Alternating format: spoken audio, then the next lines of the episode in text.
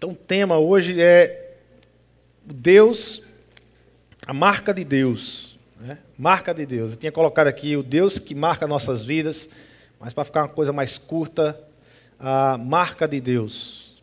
O Deus que marca as nossas vidas. Se existe uma característica singular com aqueles que, que Deus resolve se envolver, elas, essa característica é que elas são marcadas.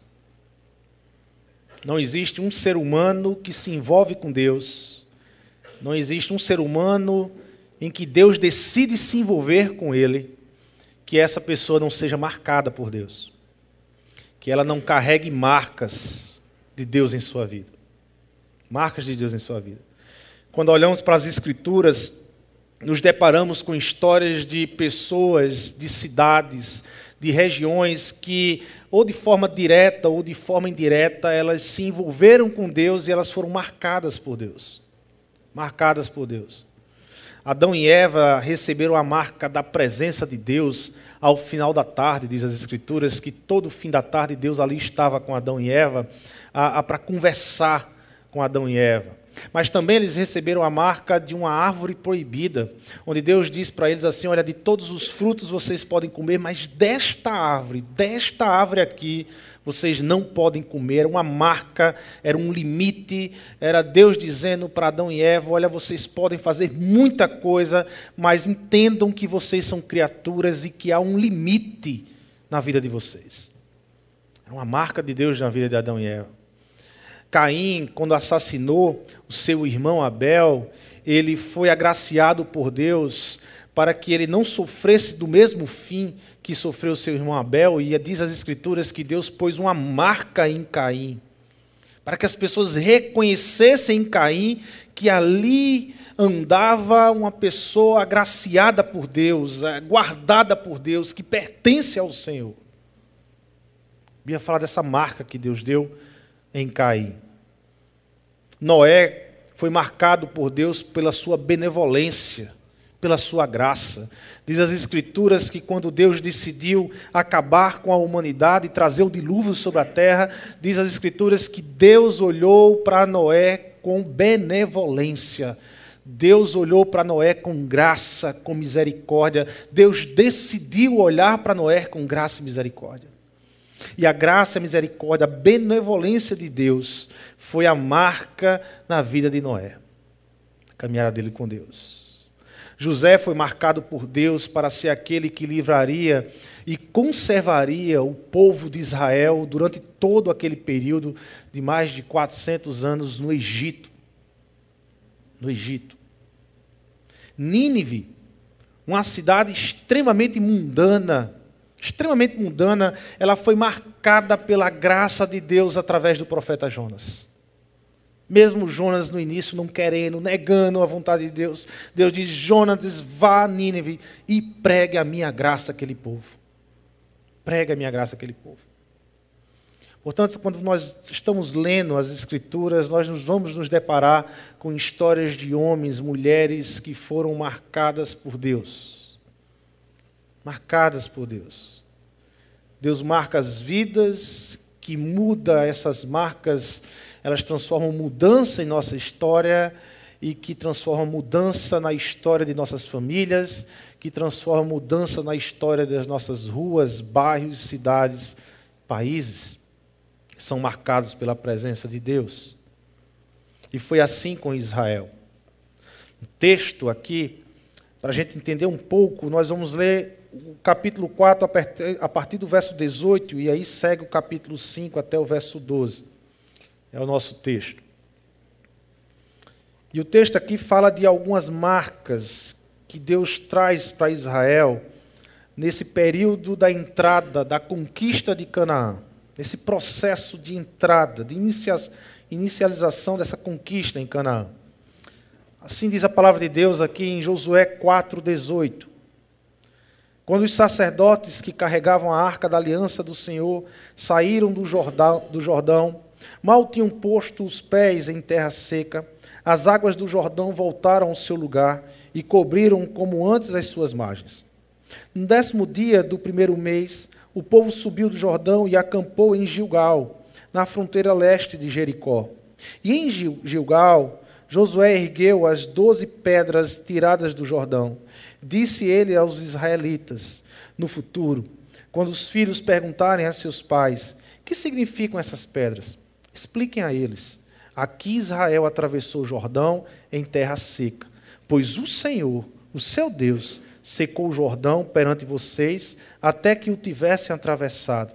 O Senhor, o seu Deus, fez com o Jordão como fizera com o Mar Vermelho, quando secou diante de nós até que o tivéssemos atravessado.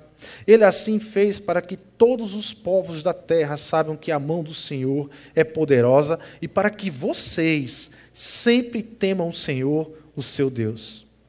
Todos os reis amorreus que habitavam a oeste do Jordão e todos os reis cananeus que viviam ao longo do litoral souberam, souberam como o Senhor tinha secado o Jordão diante dos israelitas, até que tivéssemos atravessado.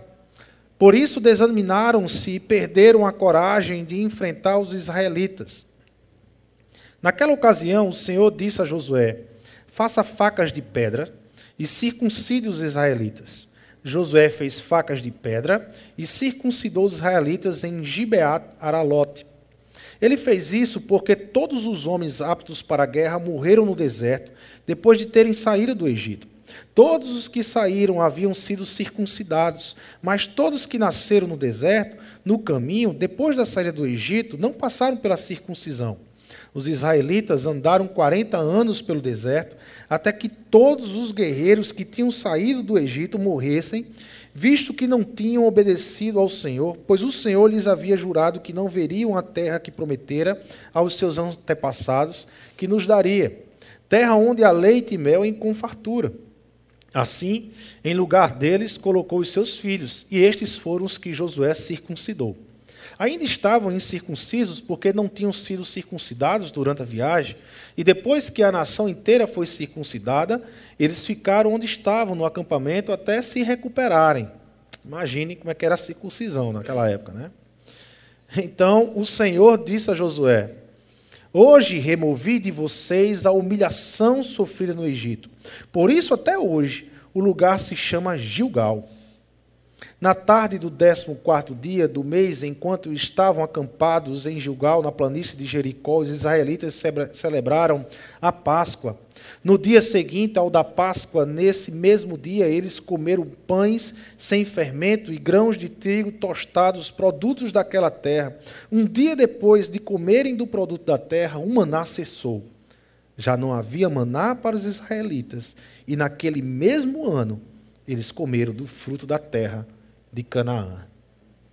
Senhor Deus e Pai, ilumina nossas mentes para que a gente receba a tua palavra, compreenda a tua palavra, mas prepara terreno em nosso coração para que a tua palavra seja uma marca viva e constante em nossas vidas. É em teu nome, Jesus, que nós oramos. Amém, Senhor. Nós estamos diante de um texto que inicia a conquista de Canaã. Conquista. Israel andou por 40 anos no deserto, sofreu por 40 anos no deserto, mas sofreu com a presença de Deus, com a presença restauradora, curadora, aliviadora de Deus em Israel. Mas finalmente essa peregrinação do deserto chega ao fim. E os israelitas atravessam o rio Jordão. As escrituras dizem que, que Deus realiza então um milagre muito parecido com o Mar Vermelho, porque eles atravessam o rio Jordão a pés secos. O rio Jordão se abre e eles atravessam a pés, a, a pés secos. Era um período dessa travessia pouco provável, por isso que os israelitas pegaram a, as tribos cananeias, as várias tribos que existiam na, na, região, todas elas foram meio que surpreendidas pela presença de Israel, porque para chegar em Canaã e atravessar o rio Jordão nesse período era muito improvável, era muito perigoso, era um período de enchentes, era um período que o rio Jordão era um rio muito caudeloso, muito violento, e era um período de enchente. E Deus faz Israel atravessar o Rio Jordão a pés secos. E eles estão tão, muito próximos de iniciar a, a conquista de Canaã. Terra que Deus deu a eles. E o texto aqui, então, nos informa ah, de tantas, tantos temas, tantas coisas que nós podemos tirar desse texto. Ah, eu queria compartilhar com vocês essa manhã três marcas que Deus marcou na vida desses israelitas e que marca em nossas vidas naqueles que caminham com o Senhor, naqueles que andam com o Senhor. A primeira marca é uma marca que fala. É uma marca que necessariamente precisa ser contada, precisa ser testemunhada, é uma marca que tem voz. O texto começa tra trazendo esse relato da passagem do, do Jordão. Deus marca uma nova geração. Aqueles que estão atravessando o Jordão já não eram mais os mesmos que atravessaram o Mar Vermelho, não eram mais aqueles que presenciaram o milagre da travessia do Mar Vermelho, eram os filhos desse que nasceram no deserto. Então Deus, antes de uma grande conquista, ele marca esse povo com uma marca muito próxima com aquela que os pais deles viveram que foi a travessia do Mar Vermelho. Como marcou a antiga geração, Deus marcou a nova geração, e o que as Escrituras estão nos dizendo aqui é que o Deus de Israel, o Deus que marca aquela geração no passado, é o mesmo que marca a geração nova. Deus continua a marcar vidas, Deus não para de marcar vidas. O Deus que marca a geração dos nossos pais ah, é o mesmo Deus que marca a nossa geração hoje. É o Deus que traz marcas para a nossa geração ele, hoje. Ele é o mesmo que abriu o Mar Vermelho e, conta, e continua a abrir mares e rios, como o Rio Jordão. Acredite, o nosso Deus continua a abrir caminhos improváveis. Caminhos improváveis.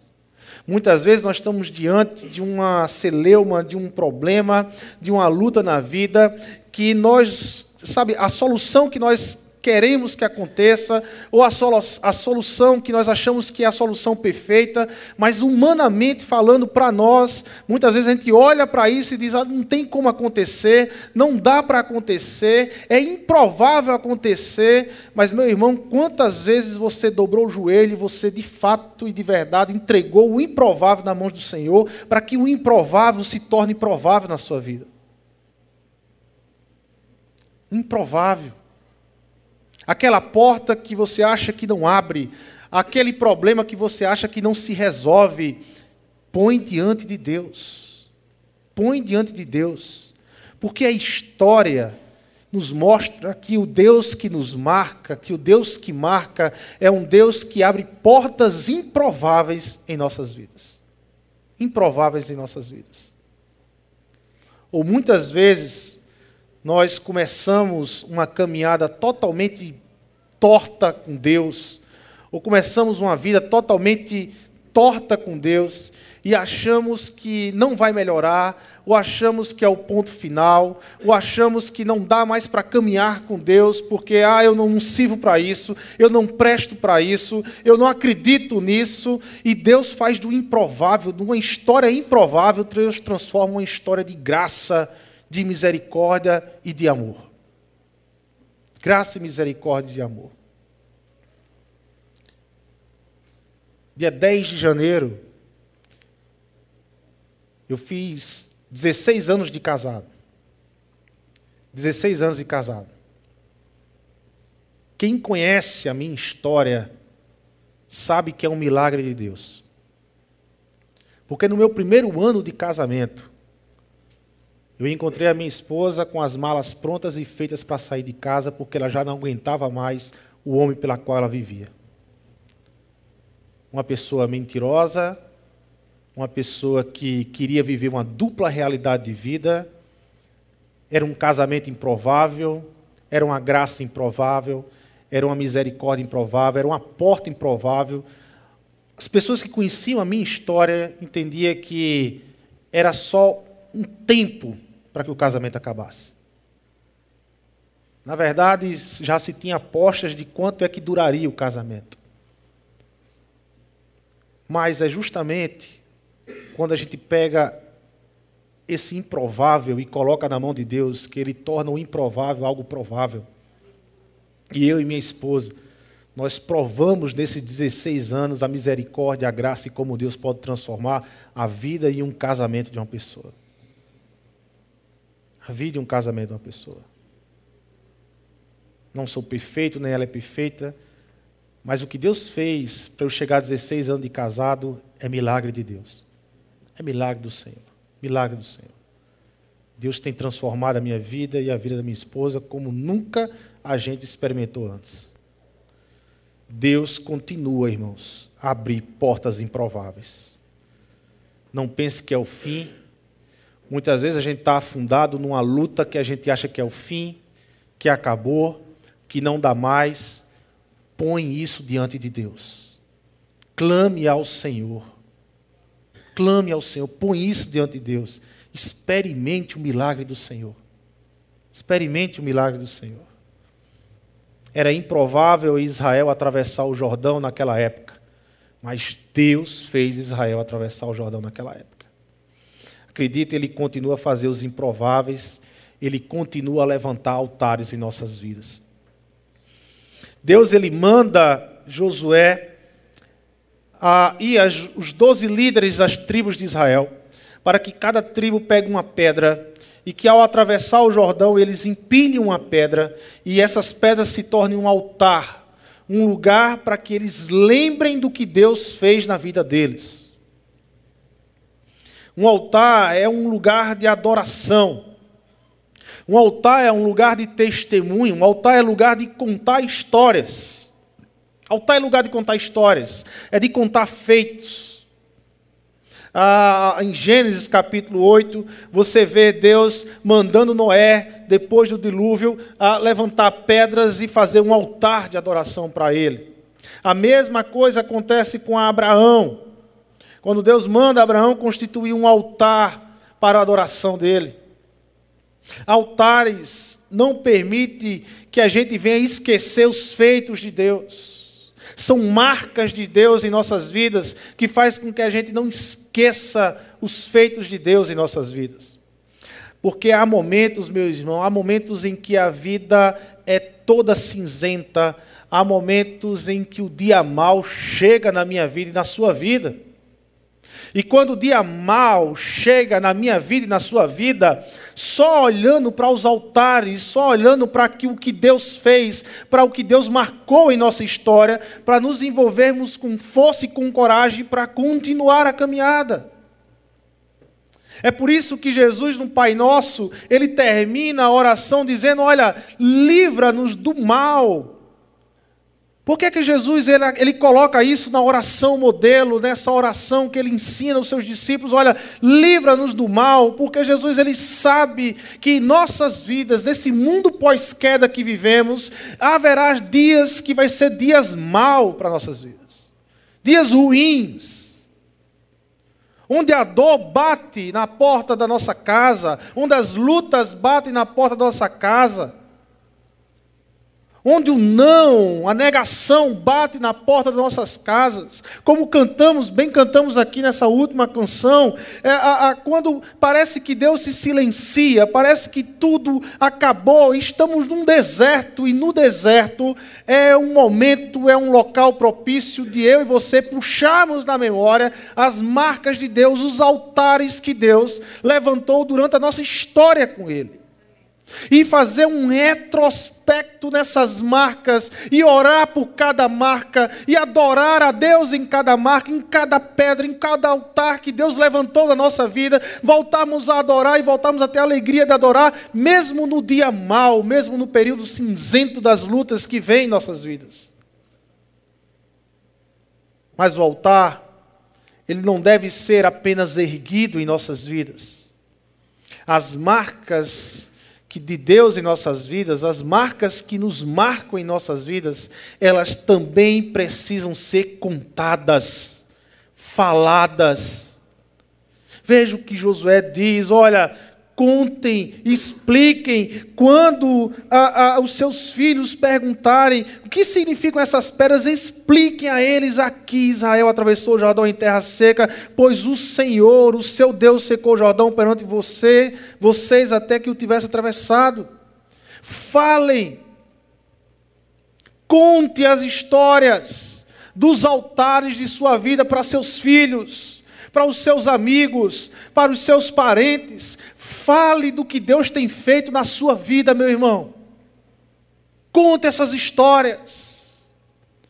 As marcas de Deus em nossas vidas, elas foram marcas para serem faladas, não para serem caladas, mas faladas. O mundo, as pessoas precisam saber do que Deus tem feito em nossas vidas, e certamente Deus tem feito muito na vida de vocês.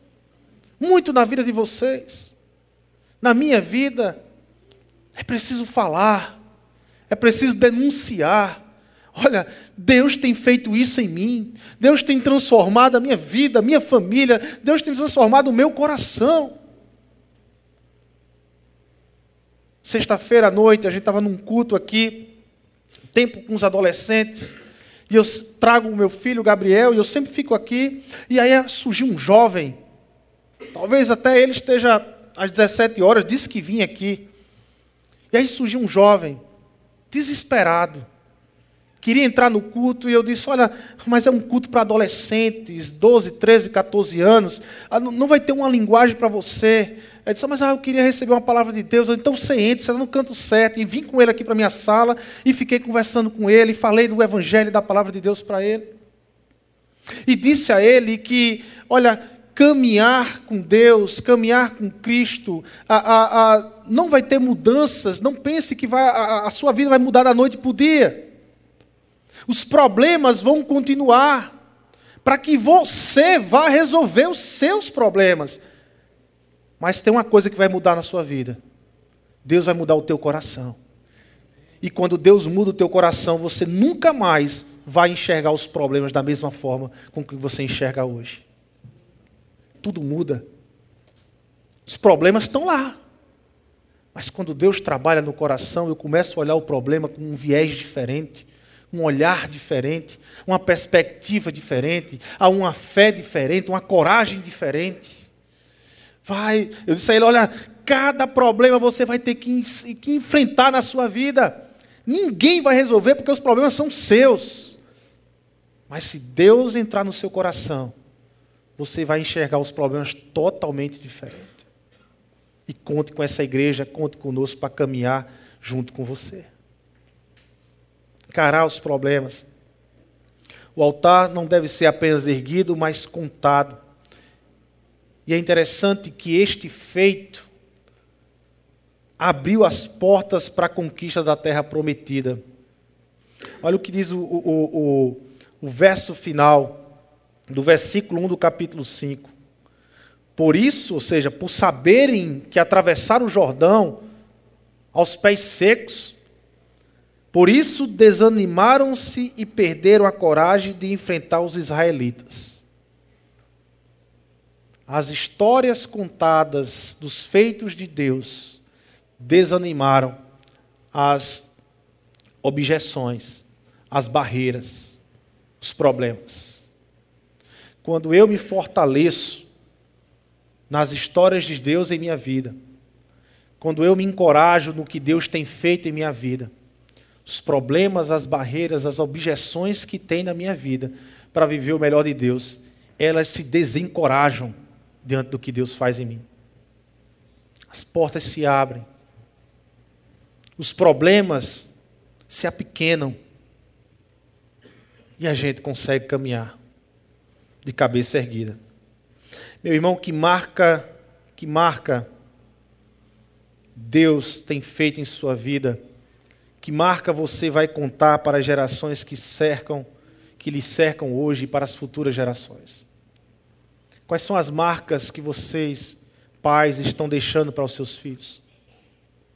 Quais são os altares que Deus relevantou na vida de vocês e que seus filhos estão sabendo? E que você tem compartilhado com seus filhos, pais? Para os jovens, Quais são os altares que Deus tem relevantado na vida de vocês? Os feitos de Deus na vida de vocês? Que os seus amigos e que os seus pais, eles estão sabendo disso. Precisamos compartilhar aquilo que Deus faz em nossas vidas. precisamos compartilhar. É interessante que Josué 4:24 ele vai dizer que isso foi feito. Ele diz assim: ó, ele assim fez para que todos os povos da terra saibam que a mão do Senhor é poderosa e para que vocês sempre temam o Senhor, o seu Deus. E temer aqui não quer dizer medo. Não quer dizer medo. A ideia de temer aqui é a ideia de honrar, é a ideia de reconhecer quem você adora. É reconhecer que você está adorando o Criador, você está diante do Criador, daquele que tem a vida em suas mãos. A vida em suas mãos. Você não está falando com qualquer um, você não está falando com um amigo ou com uma pessoa que é igual a você, mas você está falando com um Senhor da vida, com um Deus Criador de todas as coisas. Então, os feitos são gerados no nosso coração, os feitos são marcados em nossas vidas para gerar no nosso coração um temor ao Senhor, uma honra ao Senhor. Honra ao Senhor. O que é que os feitos de Deus têm feito em nossas vidas? um casamento que teme ao Senhor. É isso. Deus tem marcado vidas, as suas vidas, e o casamento tem temido ao Senhor, honrado ao Senhor, reconhecido a mão do Senhor. Filhos, tem produzido filhos que temem ao Senhor. Tem produzido uma profissão exercida no amor e na dedicação onde vocês têm sido profissionais tementes a Deus. Você sabe o que é um profissional temente a Deus? É um profissional não relaxado. É um profissional que serve e serve com qualidade. Não porque ele veste a camisa da empresa, mas porque ele veste a camisa do Evangelho. Porque ele teme ao Senhor. Porque ele se doa e se dedica ao máximo e o melhor que ele pode dar o Evangelho como altar na construção de nossas vidas. Então, a primeira marca é uma marca que fala. É uma marca que fala. Deus vem, nos marca para nós darmos testemunhos dessa marca. Falar dessa marca. Mas existe uma outra marca no texto que nós lemos. Uma marca que nos identifica. Uma marca em que as pessoas elas olham e ela nos identifica como cristãs, como aqueles que pertencem a Deus. Do verso 2 ao verso 8, nós temos então o um relato da circuncisão. Deus manda circuncidar todo aquele povo que estava agora entrando em Canaã, porque não era mais o povo antigo, não era mais o mesmo povo que saiu do Egito. Lembra o que o texto diz? Aquele povo que foi liberto do Egito morreu no deserto. O que chega a Canaã, 40 anos depois, são os filhos daquele que saíram do Egito.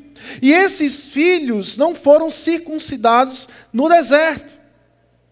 Muito provavelmente, numa questão de saúde mesmo.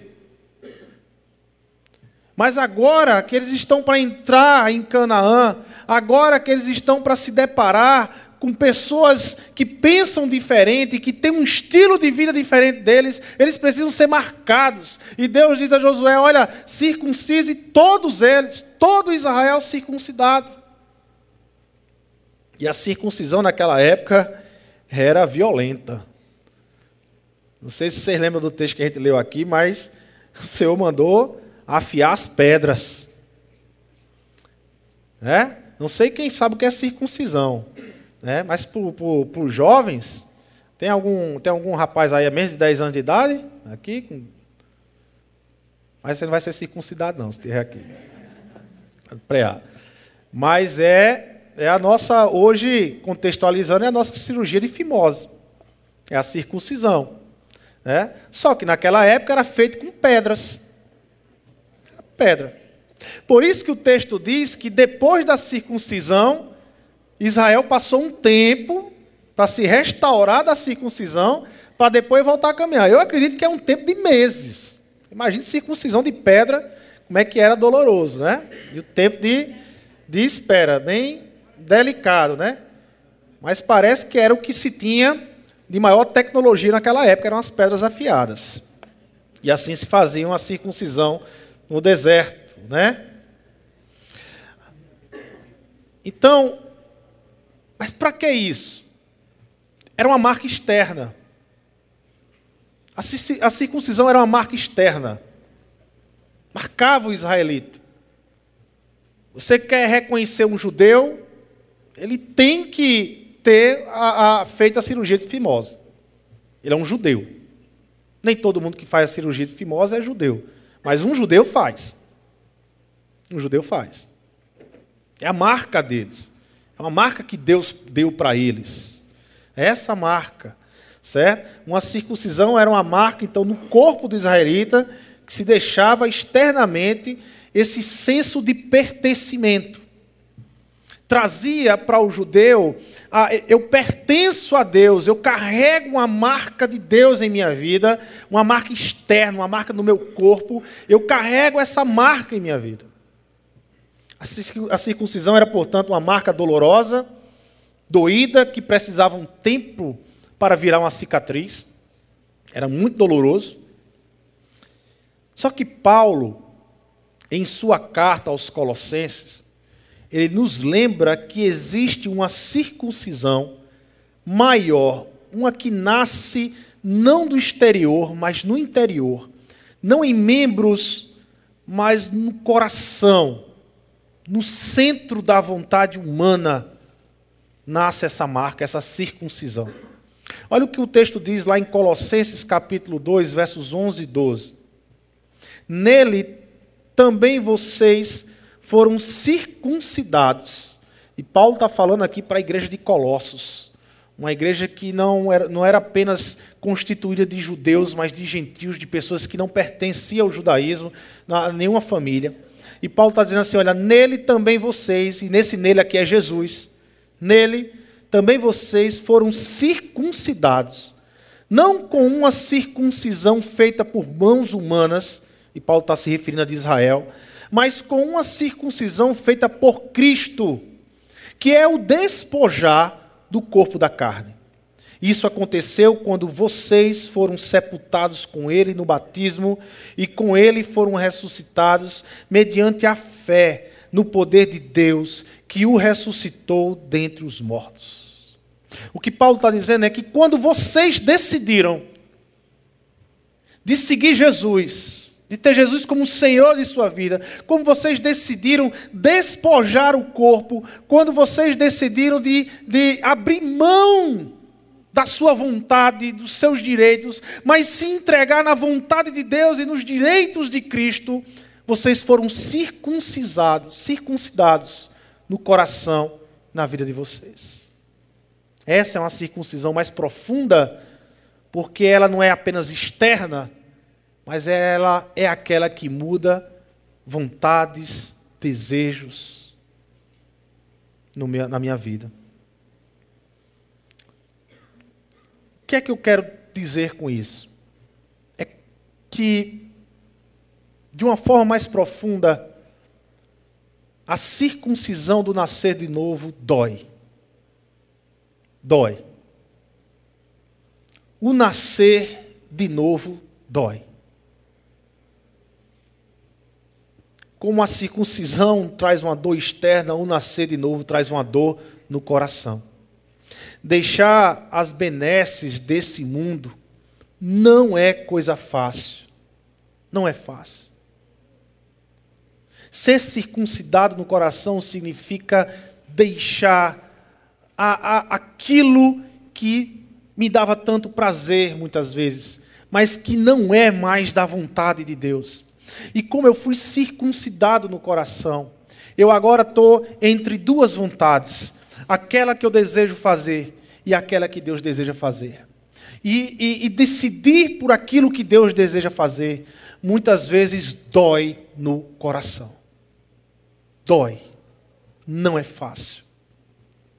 Como a circuncisão dói, a circuncisão do coração também dói. Mas em Cristo é totalmente possível vivermos uma vida que buscamos aquilo que Deus quer, aquilo que agrada a Deus. A conversão ela é uma cicatriz que carregamos para toda a vida, meu. É uma cicatriz que carregamos para toda a vida. É, em muitos cristãos, essa cicatriz ela é mais aparente. Em muitos cristãos, você percebe a vida de Cristo, o testemunho do Evangelho, e, e se torna mais aparente a forma, o comportamento, como ele se relaciona com, com a sua esposa, com a sua namorada, com os seus amigos, no trabalho, como ele, ele, ele, ele desenvolve os seus relacionamentos aqui na terra, e você observando isso, você percebe, é, é, é muito perceptível a cicatriz da circuncisão do coração destes. Mas há cristãos, há cristãos, que a circuncisão ou a cicatriz da conversão ela é mais difícil de você enxergar. Parece que o mundo com as suas benesses, o mundo com as suas atrações, a fase uma plástica, mas uma plástica muitas vezes tão perfeita que você olha e observa o estilo de vida daquela pessoa que se diz cristão e você diz, olha, não tem como saber se ela é cristã. Pelos frutos e pelo tipo de vida que ela está vivendo, eu não tenho como dizer que ela é cristã. Porque parece que o mundo realizou uma plástica tão perfeita que você não percebe mais a cicatriz de uma conversão na vida de um crente. Cristianismo, cristianismo de verdade, nos chama a abrir mão, meu. Não existe vida no Evangelho sem renúncia. Evangelho é renúncia.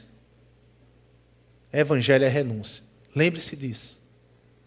Evangelho é a história de Deus renunciando à sua glória, encarnando, vivendo como homem aqui na terra, renunciando à sua vida, renunciando a, a, a realizando um ministério a de humilhação e não um ministério de, de, de exaltação, e indo à cruz do Calvário e morrendo como um homem. É renúncia. Aonde você ouvir de um evangelho que não te pede para renunciar, cuidado com esse evangelho. Não é o evangelho de Cristo. Porque se é o evangelho de Cristo, tem que ter renúncia. Deus nos chama a renunciar. Deus nos chama a renunciar. A marca da conversão está durante nos mostrando o caminho que não são os nossos, mas o caminho de Cristo. A marca da conversão, da circuncisão interna no coração, ela está o tempo todo nos mostrando um caminho que não é o meu caminho e nem o seu caminho, é o caminho de Cristo. É o caminho de Cristo. E quando eu pego um caminho diferente desse caminho, a marca da circuncisão na minha vida está constantemente na minha consciência dizendo: você está no caminho errado, você está no caminho errado, você está no caminho errado, você precisa voltar ao caminho certo. Como diz Paulo em Gálatas capítulo 2, verso 20. Gálatas capítulo 2, verso 20. Olha o que diz o texto. Fui crucificado com Cristo. Assim já não sou eu quem vive, mas Cristo vive em mim. A vida que agora vivo no corpo, vivo-a pela fé no Filho de Deus, que me amou e se entregou por mim. É essa circuncisão, é essa cicatriz que eu estou falando. Israel foi marcado. Mas você sabe que todo o Antigo Testamento ele é um apontamento para o real que viria, para o Cristo que viria, para o Jesus que viria. E essa circuncisão, embora externa, era um apontamento para uma circuncisão ainda maior, ainda mais plena, ainda mais eterna e não temporal, a circuncisão que vem por meio de Jesus Cristo. Quando ele entra no nosso coração quando Ele nos marca as nossas vidas. Para entrar na terra prometida, Israel tinha que entrar marcado. Para desfrutar do reino de Deus, você precisa ser marcado pela circuncisão que vem do Senhor Jesus Cristo em sua vida. Nós só desfrutamos do reino de Deus, das benesses do reino de Deus. Nós só passamos a desfrutar aqui quando essa circuncisão ela acontece no nosso coração. Nascer de novo. Nascer de novo. É uma marca que nos identifica. Espírito Santo, nascer de novo. O Evangelho, a marca que vem de Cristo. Mas o texto nos aponta uma terceira marca. Nós vimos uma marca que fala, uma marca que Deus trouxe para Israel e que Israel tem que testemunhar, levantando altares, lembrando do que Deus tem feito em sua história. Nós vimos uma marca que identifica aquele povo, que era a circuncisão na carne, e vimos que hoje Deus nos marca uma circuncisão ainda muito mais profunda e eterna, que é aquela que nasce no coração daqueles que se convertem a Cristo Jesus. E agora existe uma terceira marca no texto, que é uma marca que permanece. É uma marca eterna, é uma marca permanente, é uma marca que não se muda mais texto fala de Gilgal. O texto fala de Gilgal. No verso 9 do capítulo 5 de Josué, diz assim: Olha, então o Senhor disse a Josué: Hoje removi de vocês a humilhação sofrida do Egito, por isso até hoje o lugar se chama o quê? Gilgal. O que significa Gilgal? Lugar onde a humilhação é removida lugar onde a humilhação e aquilo que nos humilha e aquilo que humilhava Israel foi removida. Deus removeu a humilhação que estava sobre Israel. Israel passou mais de 40 anos perguntando: até quando a nossa humilhação será retirada? Até quando os egípcios e os povos vizinhos vão rir de nós, porque nos libertamos do Egito, mas entramos num deserto? Até quando isso? depois de tantas histórias com Deus no deserto, depois de tantas idas e voltas nessa peregrinação deserto, Israel e nós, como leitores, quando estamos lendo lá Êxodo, chegando em Josué, passando por todo o Pentateuco e chegando em Josué, ah, finalmente nós chegamos a um ponto de resposta. Acabou. Finalmente a terra será dada. Sabemos que todo o Antigo Testamento aponta para uma terra ainda maior, ainda mais plena, melhor do que a Canaã. Gilgal, a todo o Antigo Testamento aponta para uma Gilgal ainda maior, ainda melhor, mais plena do que essa Gilgal aqui. Quem é a nossa Gilgal, gente? Quem é o seu Gilgal? Quem é o lugar a que pertence que removeu a sua humilhação? o Gilgal das nossas vidas é Cristo Jesus. Cristo se tornou o meu Gilgal. Cristo se tornou o seu Gilgal. Cristo é aquele que removeu de nós a humilhação que estava sobre nós. Vivíamos debaixo de uma humilhação ainda maior. Vivíamos numa pressão, escravos, como diz as Escrituras, do pecado. Escravos do pecado distantes do Senhor, onde todas as nossas intenções, as nossas motivações eram egoístas, egocêntricas, individualistas. Até aquelas intenções que você podia dizer assim: olha, mas essa intenção é tão boa, mas era feita sem amor, sem o amor de Deus, como diz Paulo lá na sua carta aos Coríntios, no capítulo 13. Você pode servir, você pode fazer todas as coisas, você pode doar toda a sua fortuna, mas se não tiver amor, não tem validade, não é válido para Deus. Porque havia um, um, instrumento de humilhação sobre minha vida, sobre a sua vida, que era o pecado, que nos pressionava. E quando eu falo pecado, eu não estou falando de conduta, de comportamento, mas eu estou falando do pecado que entrou no mundo de Deus, que alienou o mundo de Deus e que pressiona todo ser criado por Deus a viver distante dele.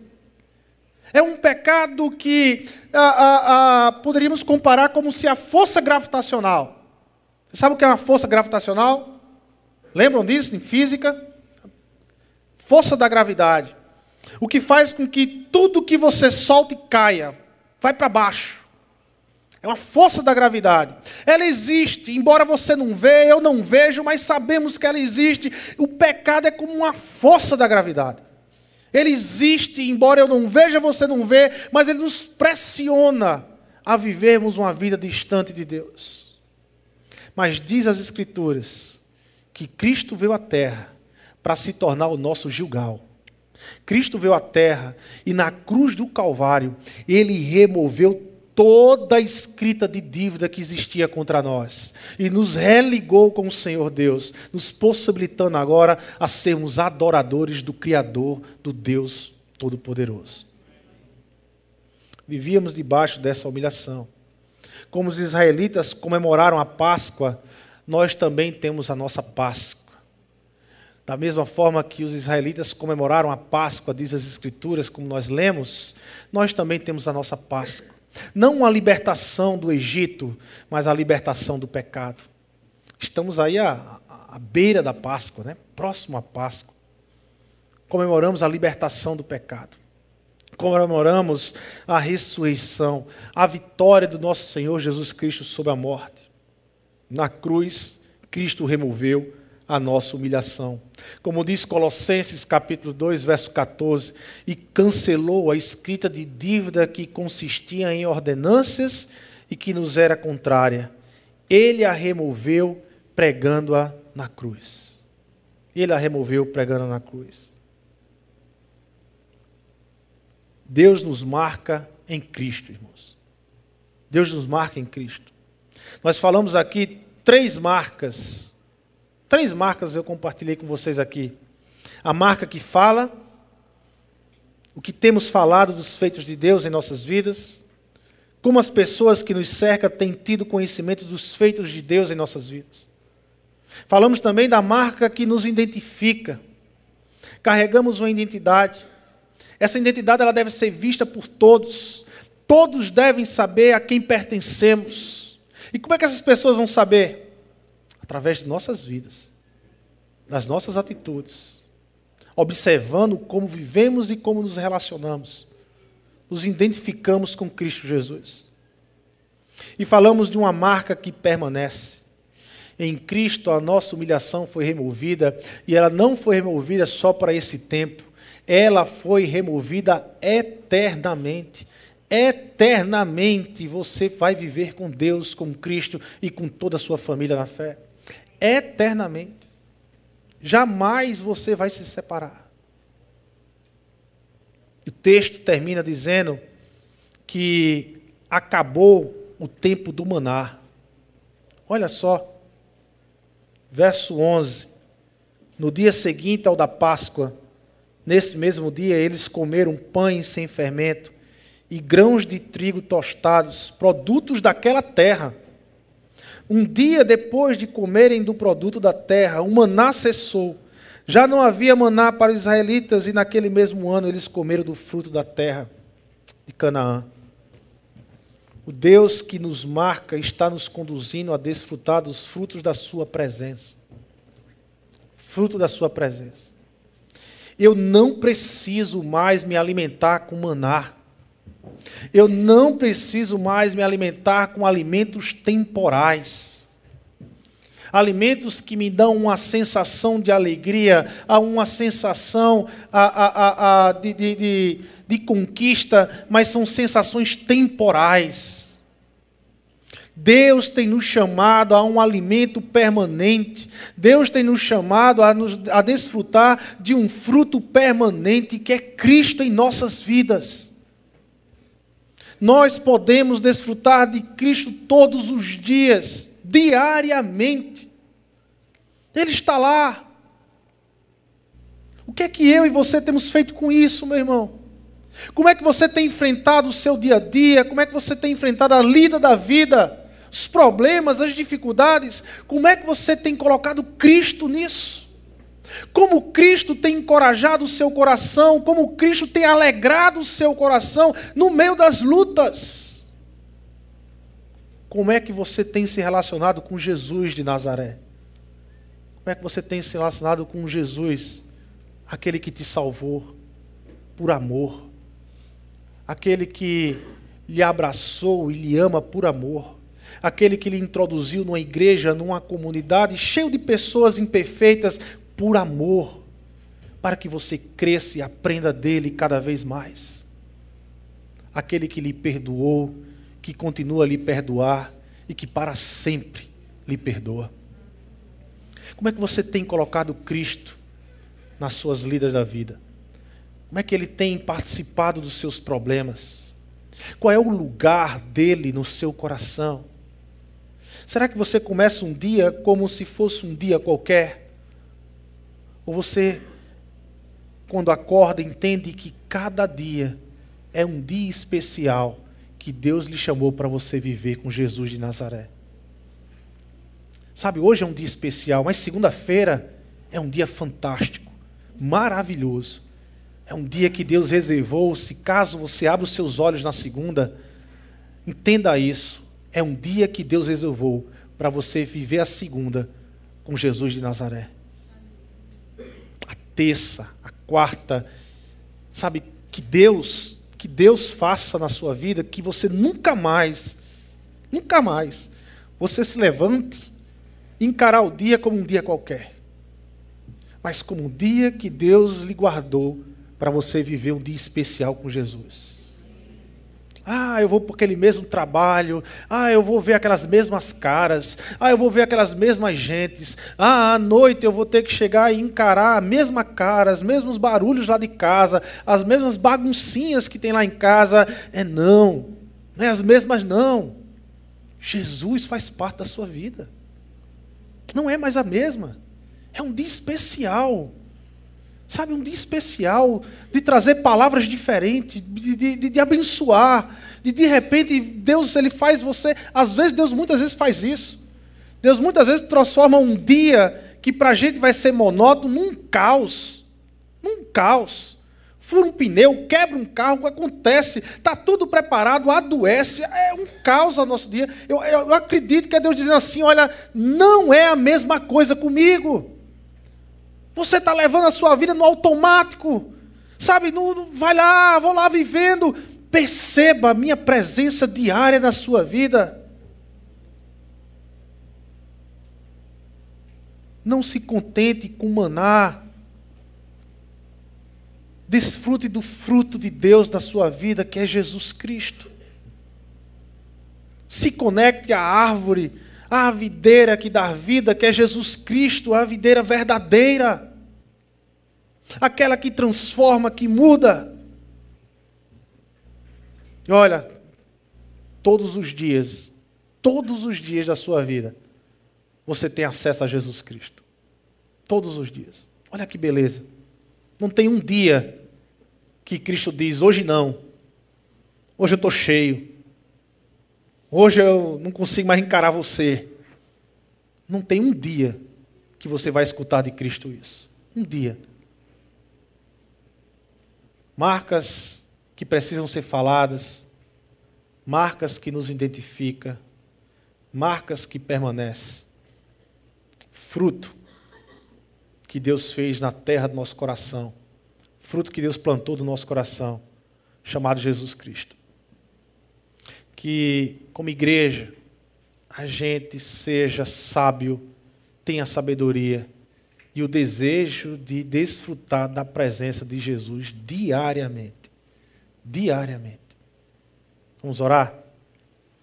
Senhor Deus e Pai, nós queremos aqui te agradecer por tua bondade, por tua misericórdia e pela tua graça. Queremos te agradecer, Senhor pelas marcas que o Senhor traz na nossa vida. Como o Senhor tem nos marcado, Pai. Olhando para os altares que o Senhor levantou na minha vida, eu percebo a tua mão bondosa, misericordiosa e graciosa. E que mesmo em tempos de aflição, e mesmo em tempos de dúvida, de incertezas que a vida muitas vezes nos traz, Pai. Quando eu faço um retrospecto desses altares, eu só consigo te agradecer, Senhor. Eu só consigo ser grato pelo Cristo que mora em mim.